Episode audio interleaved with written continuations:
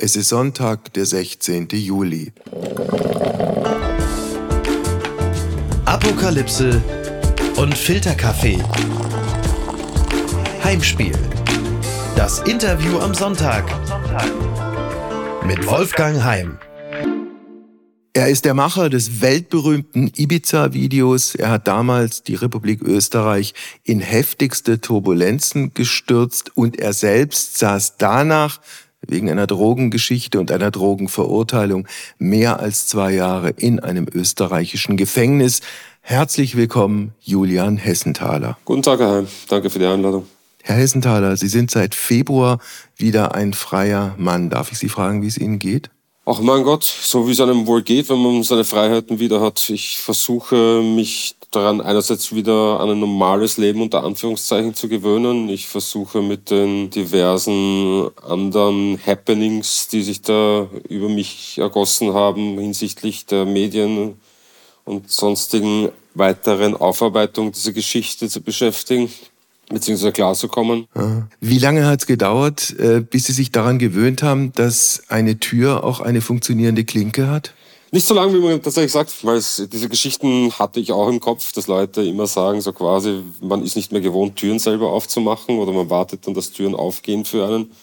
Das war tatsächlich nur so die ersten ein, zwei Tage so. Also ich weiß so die ersten fünf bis zehn Mal, als eine Türe nicht aufgemacht wurde, sondern ich davor stand, war es äh, ungewohnt, aber man gewöhnt sich schnell. Haben Sie Ihre Fußfessel noch? Nein, die Fußfessel hatte ich tatsächlich nur für einen Zeitraum von knapp sechs Wochen.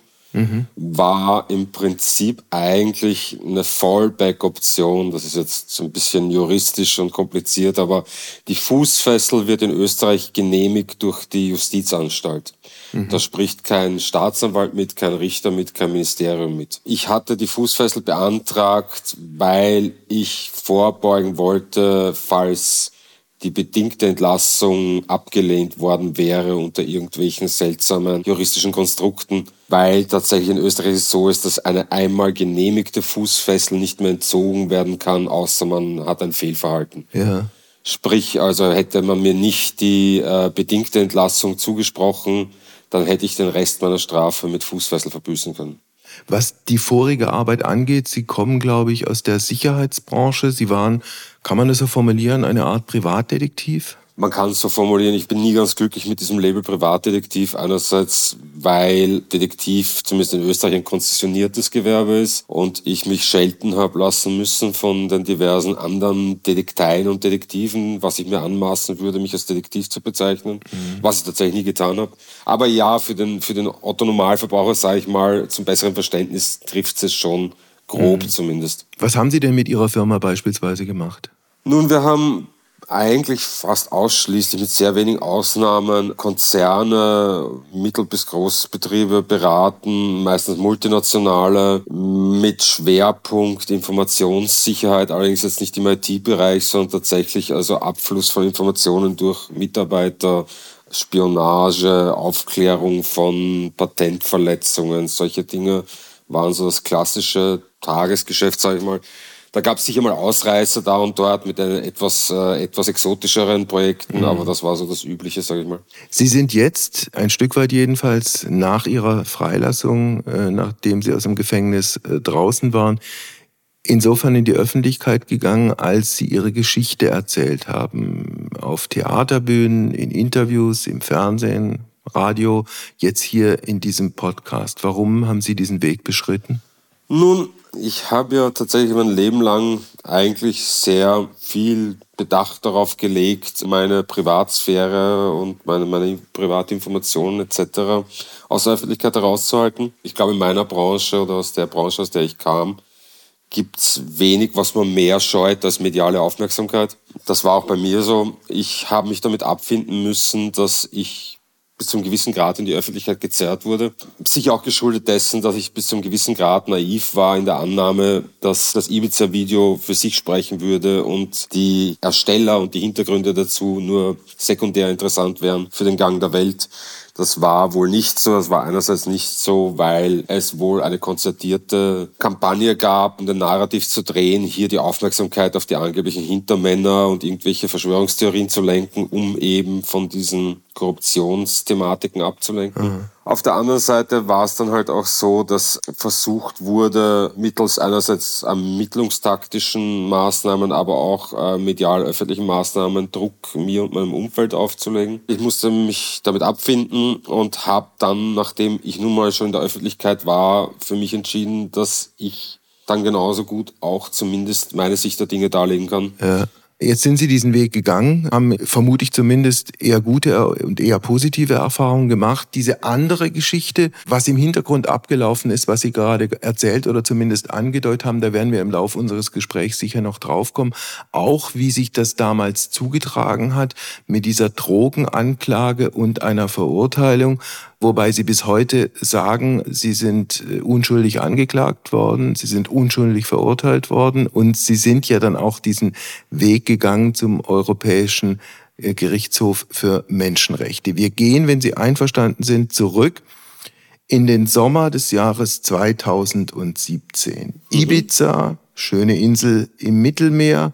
Sie äh, haben äh, einen Film abgeliefert, der Österreich in heftigste Turbulenzen äh, gestürzt hat. In den Hauptrollen eine russische Oligarchennichte und ein schwer betrunkener österreichischer Vizekanzler. War das Ihre Idee? Das war meine Idee zur Klarstellung. Also das Video abgeliefert haben wir tatsächlich erst zwei Jahre später, knapp 2019. Und zum damaligen Zeitpunkt der Aufnahme war der Herr Strache noch nicht Vizekanzler. Okay. Es war zwar absehbar, dass ja. er Regierungsverantwortung tragen würde, aber er war in dem Moment noch nicht Vizekanzler. Sie haben völlig recht. Warum hat es so lange gedauert, vom Dreh bis zur Veröffentlichung? Relativ komplex, aber kurz zusammengefasst. Also der Ursprung des Videos, der Idee des, dieses Videos war ein Mandant, den mein Partner und Freund und Initiator eigentlich, wenn man ehrlicherweise ist, dieses Ibiza-Videos, ein gewisser Anwalt, ein gewisser Dr. M, mhm. wie er gerne genannt wird in der Öffentlichkeit, der hatte nun diesen Mandanten, der ein Sicherheitsmann des Herrn Strache war, der sich ihm gegenüber, also gegenüber seinem Anwalt, äh, offenbart hatte, bereits Jahre davor und ihm alle möglichen brisanten Dokumente und Material überreicht hatte die belegen sollten, dass Herr Strache einerseits ein, sagen wir mal, äh, mutmaßlich korruptionsgeneigtes Leben führte, diverse andere moralische Verfehlungen inklusive mit hoher Wahrscheinlichkeit und äh, auch äh, bekannterweise gab es Fotos von Bargeldbündeln in Taschen, die dem Herrn Strache zuzuordnen sein sollten, in einem Kofferraum. Mhm. Dieses Material wurde mir zur Begutachtung vorgelegt durch diesen Anwalt im Laufe des Jahres 2016. Ich prüfte das Material und kam nach meiner Bewertung dazu, dass es an sich leider keine Beweiskraft hatte. Abhängig war also von der Aussage dieses Sicherheitsmanns, der gleichzeitig auch Polizist war und damit dementsprechend einen Amtseid hatte den er schon verletzt hatte, indem er keine Meldung erstattet hatte, unmittelbar auf Basis dessen, was er da meinte, wahrgenommen zu haben. Und sich somit also schon mal theoretisch strafbar gemacht hatte. Und damit hatte man also einen im besten Fall beschädigten Zeugen gegen einen zumindest bis dato unbescholtenen Spitzenpolitiker, mhm. was eine denkbar ungünstige Konstellation ist. Und so entstand dann die Idee, diese Vorwürfe mittels eines Videos glaubhaft zu machen. Sprich, die Idee war, man würde das Material des Bodyguards an die Öffentlichkeit tragen. Der Bodyguard würde dazu Stellung beziehen, würde das erwartbare Dementi des Herrn Strache abbekommen, inklusive wahrscheinlich strafrechtliche Verfolgung. Und in dem Moment, wo quasi diese Aussage gegen Aussagesituation öffentlich herrschte, würde man mit dem Video hinterhersetzen und den Herrn Strache quasi öffentlich der Lüge überführen was dann auch immer das Material des Bodyguards nicht beweiskräftig machen würde, aber zumindest sehr glaubwürdig. Dann ist es schlussendlich auch fast so jedenfalls gekommen. Es gab diesen Dreh auf Ibiza. Wer hat die Villa angemietet? Waren Sie das? Das war ich tatsächlich, ja. Haben Sie auch die Oligarchennichte gefunden? Auch die habe ich gefunden. Also die komplette Organisation, dieses, was man als Ibiza-Video kennt, boah, der Fehler inklusive, der Unzulänglichkeiten inklusive, das war alles sicher. Wie sind Sie auf diese Frau gekommen und gab es ein Casting? Ah, nein, kein Casting. Wir hatten über einen längeren Zeitraum mit dem Gedanken gespielt, wie man den Herrn Strache quasi, wenn man so will, äh, dingfest machen konnte, aufs Glatteis führen konnte und kamen eben auf diese Legende mit äh, russischem Schwarzgeld, die passend schien, nachdem die FPÖ und speziell der Herr Strache ja durchaus eine öffentliche Nähe zu Russland pflegten, inklusive Besuche beim Kreml etc. und hatten deswegen also eine Legende erkoren mit Background Russland, russisches Schwarzgeld.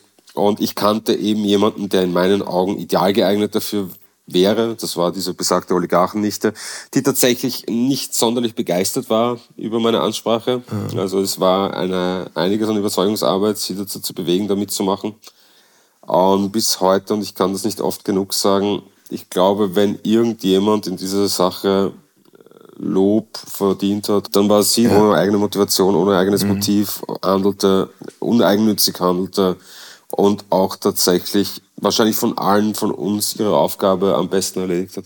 Diese ganze Idee, dieser ganze Plan konnte aber letztlich nur dann funktionieren, wenn es jemanden gab, der glaubhaft mit dieser ganzen Geschichte den Kontakt zu Strache gemacht hat. War das Johann Gudenus? Richtig, ja, das war indirekt Johann Gutenus. Also der, Weg ging so, dass der Anwalt kannte eine Immobilienmaklerin, von der er wusste, dass sie mit der Familie Gutenus, speziell mit dem Herrn Johann Gutenus befreundet war.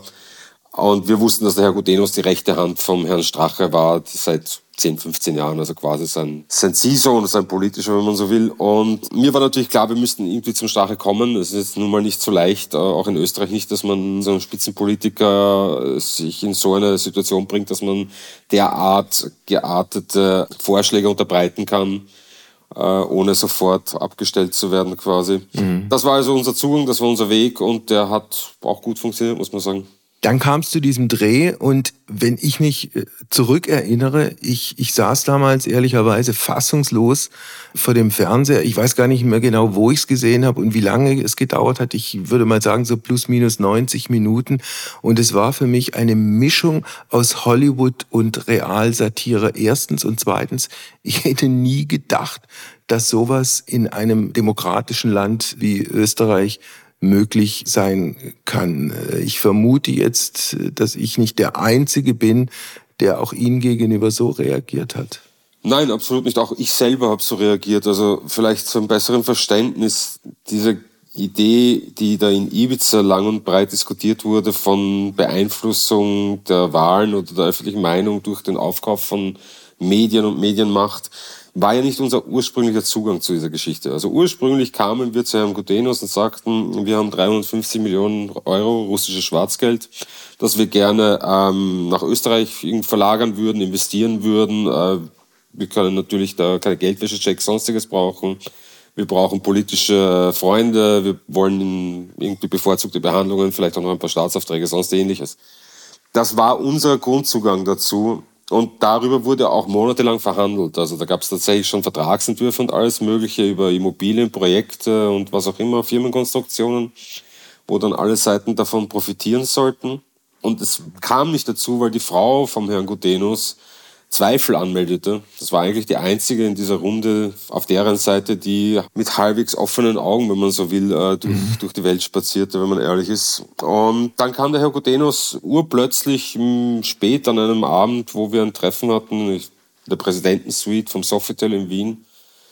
Ich glaube, gegen zwei, drei Uhr in der Früh kam er auf einmal aus dem Nichts heraus, warum wir denn statt Immobiliengeschäfte nicht eine Zeitung kaufen könnten. Und mhm. diese Zeitung hätte die Kronenzeitung sein sollen. Die Kronenzeitung, vielleicht zum Verständnis für deutsche Zuhörer, ist so ähnlich wie die Bildzeitung gelagert, nur von der Reichweite nochmal deutlich stärker. Also Österreich hat knapp acht bis neun Millionen Einwohner. Drei Millionen davon lesen die Kronenzeitung. Das mhm. heißt, eine unglaubliche Meinungs- und Medienmacht. Und in Österreich sagt man, wer die Krone kontrolliert, kontrolliert quasi die öffentliche Meinung. Was den Dreh selbst angeht, da wurde dann auch äh, danach heftigst spekuliert. Erste Spekulation, dem irgendwann sichtlich betrunkenen Strache äh, seien zusätzlich irgendwelche Drogen verabreicht worden. Ist da was dran? Nein, absolut nicht. Das hat er immer wieder gerne betont. Ich glaube, sein eigenes Umfeld hat das relativ lächerlich gefunden. Ich habe mir tatsächlich, weil es mich so persönlich geärgert hat, dass er in die Öffentlichkeit ging und quasi mir ja im Endeffekt unterstellte, ich hätte ihn äh, unter Drogen gesetzt, willenlos gemacht, vergiftet, was auch immer was.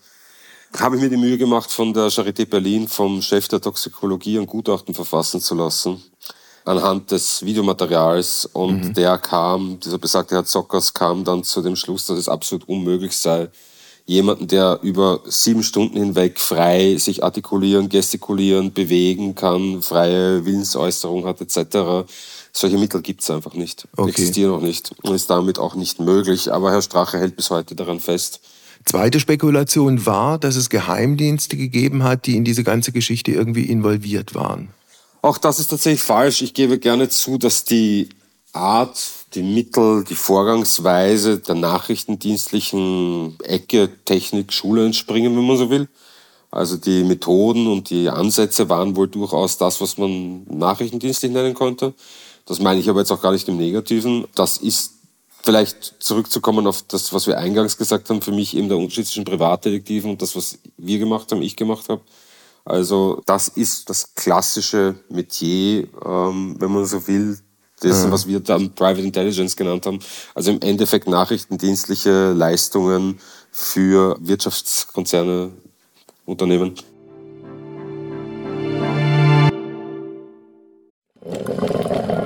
Werbung. Mein heutiger Partner ist Barissimo die Kaffee-Eigenmarke von Aldi. Ah, ist das nicht eine herrliche Vorstellung? Ihr sitzt in eurem Lieblingscafé draußen in der Sonne, ihr genießt einen herrlichen Espresso in Barista-Qualität und dann fällt euch ein, ja, ich, ich wohne ja auf dem Land. Ich wohne ja irgendwo in der Peripherie. Es gibt ja gar kein schönes Café, wo ich mich hinsetzen kann. Aber ich habe einen Stuhl, ich habe einen Tisch, ich habe einen Garten und ich habe Barissimo. Barissimo von Aldi. Das ist äh, ganz fantastisch, denn man kann sich eine kleine Auszeit mit Barissimo gönnen. Die kleine Auszeit, das bedeutet, mit Barissimo wird das Leben einfach bonissimo. Und das Issimo steckt bei der neuen Kaffee-Eigenmarke Barissimo von Aldi schon mit drin. Barissimo, das ist Barista Qualität zum Original Aldi-Preis und man muss auf nichts verzichten. Denn man kann sich seinen Daily Coffee in Barista-Qualität jeden Tag leisten und natürlich auch genießen. Es gibt ganze Bohnen, Kaffeepads, Kaffeepulver für die Maschine und Kaffeekapseln, quasi alles, was das Herz begehrt und für jeden Geschmack ist etwas dabei. Ah, fantastisch und schöner Espresso Macchiato, das wäre doch jetzt genau das Richtige. Ne? Also mach dein Leben Barissimo exklusiv bei Aldi. Alle Infos zur Eigenmarke von Aldi findest du auf aldi-nord.de slash Barissimo oder auf aldi-onlineshop.de, aber natürlich auch wie immer in den Show Notes. Und es tut mir wirklich leid, ich habe keine Zeit mehr. Ich muss mir jetzt erstmal einen Kaffee machen.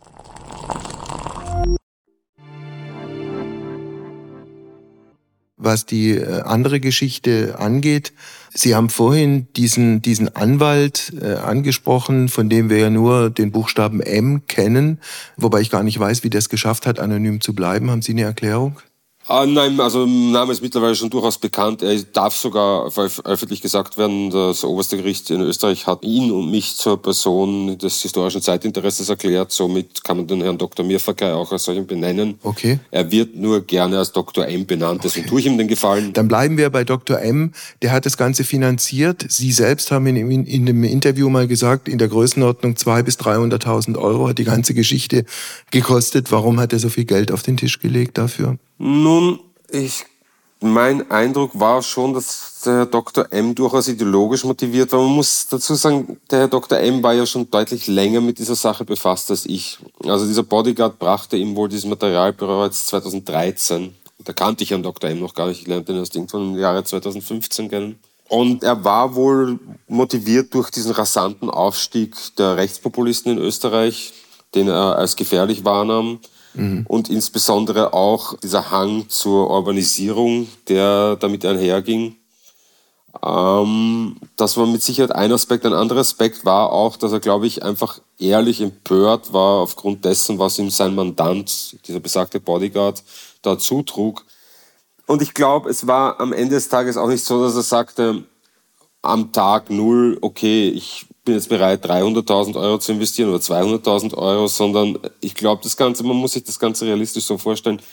Es war etwas, was geboren wurde durch eine Mischung aus, aus Überzeugung, einem Wunsch, die Welt ein bisschen zu ändern, äh, ein paar Feierabenddrinks auch noch vielleicht rein kombiniert mhm. und ein gegenseitiges Stolz ankratzen, wenn man so will. Also wir haben uns so gegenseitig ein bisschen hochgepusht daran, er indem er mir immer wieder vorwarf, dass ich da eben wenig weiterbringen würde und ich äh, ihn dann an seinem Stolz kratzend, ihm vorwerfend, dass ohne Budget solche Dinge nun mal nicht möglich sind. Mhm. Und ich glaube, so muss man sich vorstellen, hat sich das entwickelt. Also das war jetzt nicht, wo jemand gekommen ist und gesagt hat, okay, ich habe mir jetzt hier auf mein Tageskonto Summe X gepackt und das bin ich bereit, jetzt zu investieren, Klar. um die politische Landschaft zu ändern. Warum haben Sie letztlich mitgemacht? War es die Aussicht dann auch, indem man die ganze Geschichte entsprechend groß medial vermarkten kann, der Faktor Geld? Ach nein, überhaupt nicht. Das hört sich jetzt rückblickend gesehen komplett abstrus an, aber ich kam gerade aus einem recht komplexen und schwierigen Projekt raus. Also ich hatte gerade einen durchaus komplizierten Kunden abgeschlossen, wenn man so will. Er kam mit dieser Sache zu mir, bat mich oder fragte mich um meine Meinung, meinen Rat, meine Hilfe. Und wir hatten damals schon ein sehr enges freundschaftliches Verhältnis und ich dachte mir, na komm, nimm dir halt mal vier, sechs Wochen Zeit, du brauchst eher ein bisschen eine Pause. Mhm. Mach das da mal für ihn, es sollte nicht allzu aufwendig werden und dann kümmerst dich um deine, um deine weiteren Projekte. Dieses Video war dann auf dem Markt, das heißt, Sie haben, oder wer auch immer in Österreich, hat dann dieses Video angeboten. Äh, Böhmermann hat es auch angeboten bekommen, der hat es abgelehnt, hat allerdings, ich glaube, bei einer Preisverleihung einen denkwürdigen Satz gesagt, den ich mir aufgeschrieben habe. Böhmermann zu diesem Video. Ich hänge zugekokst mit ein paar FPÖ-Freunden in einer russischen Oligarchenvilla auf Ibiza rum. Als Sie das gesehen oder gehört haben, was ist da in Ihrem Kopf vor sich gegangen? Boah, absolute Alarmstimmung. Also er hat, der Satz geht tatsächlich noch länger. Er hat gesagt, glaube ich, richtig mich erinnern, sagte er, ich ränge ziemlich zugeguckt und Red Bull bedankt einer russischen Oligarchenvilla auf Ibiza und verhandelt darüber, wie und ob ich die Kronenzeitung übernehmen kann und die Medienmacht in mhm. Österreich beeinflussen kann. Also sehr detailliert eingehend auf die Punkte dieses Abends. Hintergrund dessen war, dass ich tatsächlich selber bei Herrn Böhmermann in Köln in seiner damaligen Produktionsfirma ein Treffen mit ihm hatte, mit ihm und ich glaube zwei bis drei anderen Leuten. Dort wurden Vertraulichkeitserklärungen unterzeichnet, tatsächlich, weil Herr Böhmermann das ja so gerne öffentlich bestreitet, nicht von ihm persönlich, aber von Mitgliedern seiner Redaktion. Es ist auch offen gesagt relativ Hanebüchen in meinen Augen, diese Argumentation. Nun gut, er hat selber nicht unterzeichnet, nur seine Redaktion hat gezeichnet. Mhm. Deswegen gilt kein Quellenschutz. Aber gut, das ich mal dahingestellt. Meine Reaktion darauf war Schock absoluter Schock. Also es war recht erstaunlich, weil ich war in Köln, es gab diese Verschwiegenheitserklärungen. Ich fuhr zurück, der Termin hat nichts gebracht, er hat abgelehnt, gut sei so. Und keine Woche später kriege ich also einen Anruf oder eine SMS und äh, ein Bekannter von mir, der so vage im Bild war, was da ungefähr Sache war bei mir, meinte, hey, schau dir mal diesen Clip da an. Aha. Und ich schaute mir eben diesen Clip der Romigala an und äh, war wie, keine Ahnung, wie soll ich sagen, wie ein Bombeneinschlag für mich. Also ich war schockstarr, also mein Kopf ist sofort auf 200 km/h hochgefahren, weil es wurde darüber diskutiert, was für despektierliche Äußerungen da wieder von Herrn Böhmermann und sinnbefreite Äußerungen das waren. Das waren sie ja wohl auch für den Großteil der Öffentlichkeit, äh, mit der Ausnahme vielleicht von vier, fünf Leuten, nämlich derer, die dort anwesend waren an dem Abend. Genau, für die entscheidenden Leute war überhaupt äh, selbstverständlich Richtig. dieses möglicherweise auch ein 200 kmh Erlebnis. Sie sind dann nach Deutschland gegangen, also haben Österreich verlassen nach dieser Böhmermann-Geschichte. Sie waren erst in Murnau, Sie waren dann in Berlin, sind verhaftet worden und ausgeliefert worden nach Österreich, wo ihnen dann ein Prozess wegen Drogenhandels gemacht wurde. Ohne da jetzt in alle Details zu gehen, warum hat es diese Verhaftung und warum hat es diese Auslieferung gegeben? Nun, äh, ohne allzu tief einzutauchen ins Juristische, der Punkt war, dass die deutsche Justiz sagte, die Erstellung des Ibiza-Videos ist nicht illegal. Im Gegensatz zu der österreichischen Justiz. Deswegen weigerten sich die Deutschen äh, für den Vorwurf der Herstellung des Videos, das ja noch dazu in Spanien hergestellt wurde, also eigentlich ein ausländischer Tatort, aber wie auch immer. Mhm. Das Ganze war ein unglaublich langer Prozess. Dann haben die Österreicher, sind sie wohl drauf gekommen, gut, wenn sie jetzt also Rechtshilfe haben wollen, brauchen sie schwere Vorwürfe. Das nennt sich Katalogtat. Das sind dann praktisch Vorwürfe, die einen Strafrahmen von drei Jahren plus haben. Mhm. Und kamen dann ursprünglich mit dem Vorwurf der Erpressung. Also quasi Herr Strache sei möglicherweise erpresst worden unter meiner Anleitung. Das hatte er nie behauptet, das hatte niemand behauptet, aber der Vorwurf wurde erhoben, wurde dann auch nie weiter verfolgt, es wurde einfach ein Vorwurf in den Raum generiert, der dann genutzt wurde, um Maßnahmen zu setzen. Und dann kam relativ schnell noch der Drogenvorwurf dazu. Der kam ursprünglich von einem Zeugen, der damals absurderweise bereits unter Anklage stand, wegen Verleumdung gegen meine Person und noch elf, zwölf andere Leute, wo er mhm. sehr ähnlich lautende Vorwürfe schon einmal erhoben hatte. Es war ein ehemaliger Kollege von mir, der wegen einer internen Firmenstreiterei äh, gekündigt wurde von mir. Ich hatte ihn angezeigt oder die Firma hat ihn angezeigt und er hatte dann im Retour mich und alles, das komplette Umfeld der Firma angezeigt. Und also diese Person war also der Ursprung der Drogenvorwürfe. Und dann kam im Spätherbst 2019 auf einmal durch eine Verhaftung in einem erweiterten Umfeld eines Ex-Mitarbeiters von mir ein weiterer Drogenvorwurf von einer drogensüchtigen Bekanntschaft dieses Ex-Mitarbeiters, die mich beschuldigte, knapp ein Kilogramm Kokain angeblich verkauft zu haben, Jahre davor zu unbekannten Konditionen, Zeitpunkten, Orten etc. Das führte dann zu weiteren Maßnahmen und am Ende des Tages auch zum Haftbefehl der uns kurioserweise nie bestätigt wurde. Es wurde dann also in St. Pölten angeklagt, wegen dem reinen Drogenverwurf, Erpressung wurde nicht angeklagt, wurde dann verurteilt in St. Pölten auf Basis von Aussagen von zwei Zeugen. Ja. Einerseits dieser besagten Frau und jetzt ihres Freundes, der seine Meinung änderte, nachdem er sein Urteil bekam und der Staatsanwaltschaft gegenüber anfragen ließ, ob er denn eine Chance hätte, die Fußfessel zu bekommen, wenn er seine Aussage ändern würde. Und das war's. Also diese zwei Zeugen ohne jegliche Beweise, inklusive vielfache Widersprüche, inklusive okay. des Fakts, dass diese Frau kein Deutsch sprach und in Deutsch aussagte, wurde ich verurteilt. Also es gab diese Verurteilung wegen Kokainhandels. Sie ja. sagen nach wie vor, Sie waren das nicht. Das ist mit anderen Worten ein Fehlurteil. Deshalb Ihrerseits auch die Beschwerde beim Europäischen Menschengerichtshof. Sie saßen dann insgesamt zwei Jahre und vier Monate im Gefängnis. Ich kenne mich im österreichischen Rechtssystem ehrlicherweise nicht aus, aber warum gab es da zumindest in der Zeit der Inhaftierung nicht die Möglichkeit, sie da rauszuholen? Nun, tatsächlich, also ich war sogar knapp 26 Monate davon in U-Haft. Wir hatten vielfache Anträge gestellt, diese U-Haft gegen Auflagen in eine, was auch immer, Kaution, Fußfessel, sonstiges, äh, mich zu entlassen. Das wurde immer abgelehnt. Die Argumentation des zuständigen Richters waren, gelinde gesagt, kreativ. Also ich weiß, die Argumentation, warum man mich nicht auf Fußfessel entlassen könnte, war weil theoretisch eine Fluchtgefahr bestehen würde, die sei belegt dadurch, dass ich meine Auslieferung aus Deutschland bekämpft hätte juristisch. Also im Endeffekt das Argument wurde gemacht, dadurch, dass ich Rechtsmittel ergriffen hatte gegen die Auslieferung, hätte ich bewiesen, dass ich bereit wäre zu flüchten, mhm. was reichlich absurd ist. Also, dass man, wenn man Rechtsmittel einlegt, dass das zu einem Nachteil gereicht. Der zweite Punkt war, dass die Argumentation des Richters war, na gut, auch mit Fußfessel kann man Drogen wieder im Internet verkaufen. Das mag zwar richtig sein, nur auf der Argumentation darf man dann niemanden niemals entlassen, weil das trifft dann immer und überall zu. Mhm. Herr Hessenthaler, wenn ich Sie da kurz unterbrechen darf. Ich habe Ihnen jetzt wirklich sehr aufmerksam zugehört und bei mir verdichtet sich der Eindruck, dass äh, irgendwo, was Ihnen jetzt auch juristisch widerfahren ist, es möglicherweise die Rache ist der österreichischen Justiz, der österreichischen Politik, der Gesellschaft überhaupt, dafür, was Sie mit diesem Ibiza-Video letztlich Österreich angetan haben. Deshalb, weil Sie Österreich der Lächerlichkeit preisgegeben haben. Das ist eine Vermutung von mir. Gibt's für diese Vermutung handfeste Beweise? Und handfeste Beweise gibt es wohl nicht, aber es gibt eine derartige Mengung an Auffälligkeiten, dass es schon sehr schwierig ist, darüber hinwegzugehen, sage ich mal. Wie gesagt, dieser Fall ist unglaublich komplex und um ihn zu verstehen, muss man um die kleinsten Details und Winkel eintauchen, aber vielleicht nur um eines dieser Details hervorzuziehen.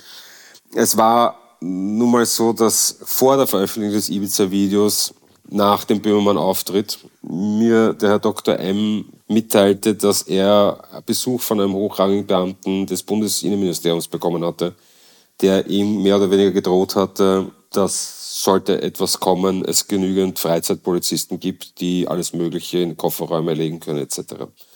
Geschuldet dieser Ansprache und wissend um den vorhergegangenen Böhmermann-Auftritt habe ich einen Tag vor der Veröffentlichung eine Art, was ich als Testament benannt habe, aber im Endeffekt ein Schreiben an den Bundespräsidenten von Österreich geschickt.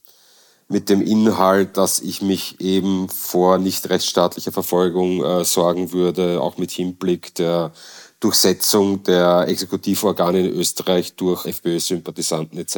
Mhm. All das ist in keiner Art und Weise berücksichtigt worden in diesem Verfahren. Egal, was ich gesagt habe, dass hier möglicherweise Vorwürfe vor sich hergetragen werden, um eine Bestrafung oder eine Vergeltung für eigentlich andere Dinge herzustellen, wurde beiseite gewischt. Die Staatsanwaltschaft hat sich konsequent geweigert, auch nur in Betracht zu ziehen, dass diese Vorwürfe in irgendeiner Form konstruiert werden sein könnten wegen Ibiza obwohl diese beiden Zeugen oder eigentlich ich glaube, fünf von sechs Zeugen, die man im Prozess am Ende aussagt, hat Geld oder geldwerte Vorteile von einem Lobbyisten eines Glücksspielkonzerns bekommen, der Novomatic. All das zusammengefasst, einfach zur Seite zu schieben und zu sagen, nun gut, mhm. ähm, ja, der hat das Ibiza-Video gemacht, aber das hat nichts mit Drogenvorwürfen zu tun. Und ja, da haben Zeugen zigtausende Euro bekommen. Das ist, mag ja alles so sein, aber die Drogen sind die Drogen und das hat nichts mit nichts zu tun. Ja.